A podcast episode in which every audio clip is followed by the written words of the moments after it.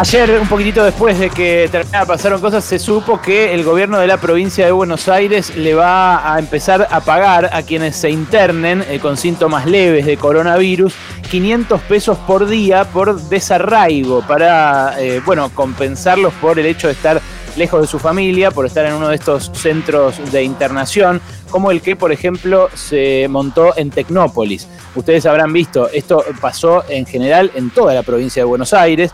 Eh, hay, por ejemplo, un centro de internación para enfermos leves en la República de los Niños, eh, muchos centros de internación para enfermos leves en muchos hoteles sindicales, en la ciudad de Buenos Aires también, eh, pero el más grande de estos centros es el que se montó en Tecnópolis, parecido al que hizo la ciudad en Costa Salguero, ¿no?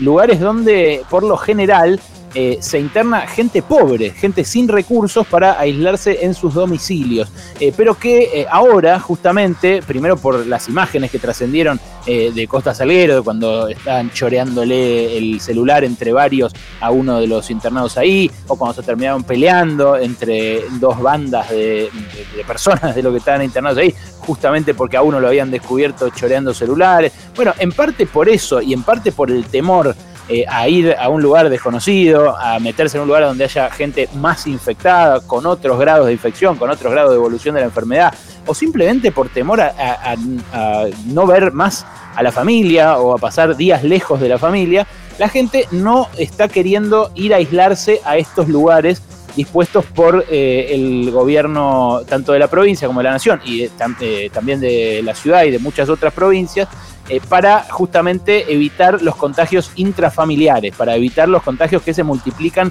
con el hacinamiento. Y la verdad hubo muchas reacciones a esta noticia, mm, a esta idea de pagarles 500 pesos por día a quienes vayan a internarse allí. Primero porque una lectura que apareció es, ah, bueno, eh, estuvo mal planeado el centro de eh, aislamiento en lugares así porque tiene solo 10% de su capacidad utilizada. Otra de las reacciones fue, eh, bueno, eh, no hay por qué pagarles. Eh, un poco más decían, se van a infectar por los 500 pesos de la asignación ahora por la solidaridad y desarraigo que dispuso el gobierno de la provincia de Buenos Aires. a ver, hay gente de clase media alta que tiene bronca incluso porque le sigue pagando a la empleada doméstica eh, y porque la empleada doméstica eh, además no viene, pero además encima cobra el IFE, el ingreso federal de emergencia. Pero ¿sabes qué? El IFE son 10 lucas. 10 lucas son el IFE. Y una familia, para no pasar hambre, no para no ser pobre, para no pasar hambre, para no ser indigente, una familia tiene que ganar el doble de lo que le están pagando como IFE. Tiene que ganar casi 20 lucas solo para pagar la comida. Y las empleadas domésticas en la Argentina ganan entre 25 y 30 lucas y son un montón. Es la principal ocupación, mira, este quizás no lo hayas escuchado, pero es la principal ocupación de las mujeres en Argentina, ser empleada doméstica. La mayor cantidad de mujeres empleadas están empleadas en ese rubro. Eh, y la verdad que mucha de la gente que le sigue pagando la empleada doméstica y dice, ay, hace cuatro meses que no me viene, eh, está con quilombos suyos también, por supuesto, y son comprensibles, pero son quilombos mucho menos acuciantes que los que tiene una empleada que gana 25 o 30 lucas eh, y que en su familia, en, la, en las generales de la ley, tiene gente informal que perdió el laburo. Porque ¿qué le pasa a una mujer que trabaja limpiando hogares ajenos? Que tiene en su familia algún albañil que hace changas, algún pintor, algún eh, plomero, y todo esto es estadístico y recontra verificado por la estadística. Esos gremios también son los de más prevalencia del trabajo en negro y se quedaron sin ingresos a partir de la pandemia porque muchas obras dejaron de hacerse. Casi todas las obras, salvo las esenciales, dejaron de hacerse. Con 500 mangos, que es lo que le va a dar el gobierno de la provincia a los que se internen eh, para pagarles por el desarraigo, con 500 mangos no se compra ni una pizza hoy en Argentina. Se compra un, un combo de hamburguesa es una guita insignificante, que al que le parezca mucha es porque hace mucho que no hace las compras. Y la verdad, cuando empezó la pandemia, nos dimos cuenta de un montón de injusticias que siempre estuvieron ahí, que incluso se agravaron en estos años y que no habíamos notado. Como por ejemplo la cantidad de contagios que se dieron en los barrios pobres, en las villas, por el hacinamiento y por la falta de agua que duerman cinco personas en una misma habitación hace que se contagien más rápido, por supuesto. Y que no tengan agua corriente llegando a su casa también hace que se contagien más rápido porque este es un virus que mata, que es muy grave, pero que a la vez se cura con agua y jabón. No se cura, se, se, mata con agua y jabón cuando uno lo tiene en las manos. Entonces, la verdad es que la pandemia nos hizo ver injusticias que habíamos decidido correr abajo de la alfombra o que habíamos decidido archivar en algún lugar de nuestra memoria, pero que no nos preocupaban demasiado. Ahora lo que apareció es otra fase de la pandemia y otra fase de la injusticia empieza a emerger. Mirá, eh, en la película que hizo eh, Luis Puenzo, el actual eh, director del, INCA, del Instituto Nacional de Artes Audiovisuales, pero esta es una película que hizo después de, haber ganado el Oscar allá en los años 90, hizo una versión de La Peste de Camus.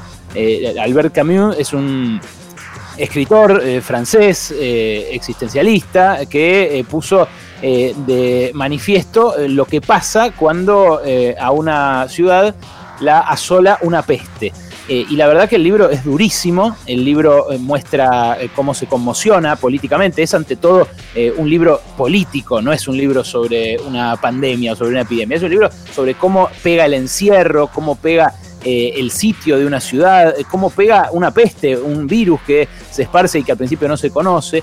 Y en esa película, Puenzo lo pone muy dramático en el centro de aislamiento que justamente hay para los que en el libro de Camus eh, tienen que ir a parar a la cuarentena. Y en el, tanto en el libro como en la película, pero en la película se ve de manera muy cruda, muy real, eh, que nadie quiere ir a internarse, en, a hacer una cuarentena en un lugar lejos de su familia. Y ahí eh, se nota, de vuelta, en esta narración, que los terminan haciendo en cuarentenar a la fuerza.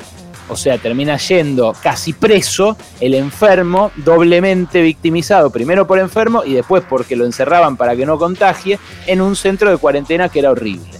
Bueno, estos centros para aislar a personas, la verdad que le devuelven tanto el de la ciudad como el de la provincia, eh, como los que dispuso la nación en distintos lugares, son centros que le buscan devolver eh, dignidad eh, al, al padecer la enfermedad, que le buscan devolver una cama, loco.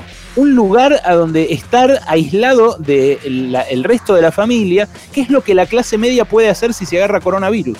Yo al toque que empezó esto, cuando les dije los miedos que a mí me generaba esta enfermedad, mi principal miedo es ese, es que me alejen de la familia. Pero ¿sabes qué? Me estoy dando cuenta ahora de que a la gente de clase media o de clase media alta que le agarra coronavirus, le organizan la vida de tal modo que no se aleja de su familia se aísla y los protocolos al principio los, aislaban en eh, sanatorios, al principio el italiano, por ejemplo, tenía un montón de eh, pacientes leves de coronavirus, pero después a los leves los empezaron a dejar hacer eh, la cuarentena estricta en su casa. ¿Y quiénes son los que se terminan yendo a estos lugares? Los pobres.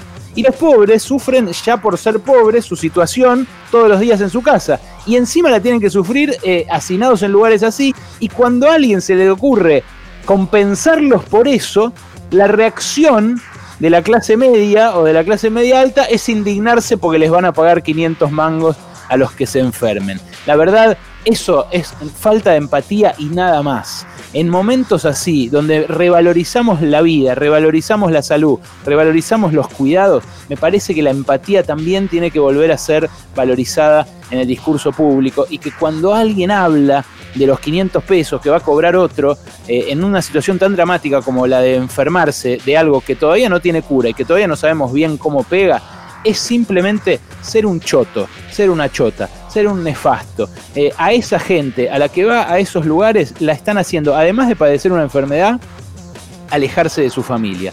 Alejarse de su familia tiene, además de todo, además de todo lo emocional, un costo económico. Y ese costo económico no se paga con 500 pesos por día ni por las tapas, ni por las tapas. Un poquito de empatía, viejo. Nada más, un poquito de empatía.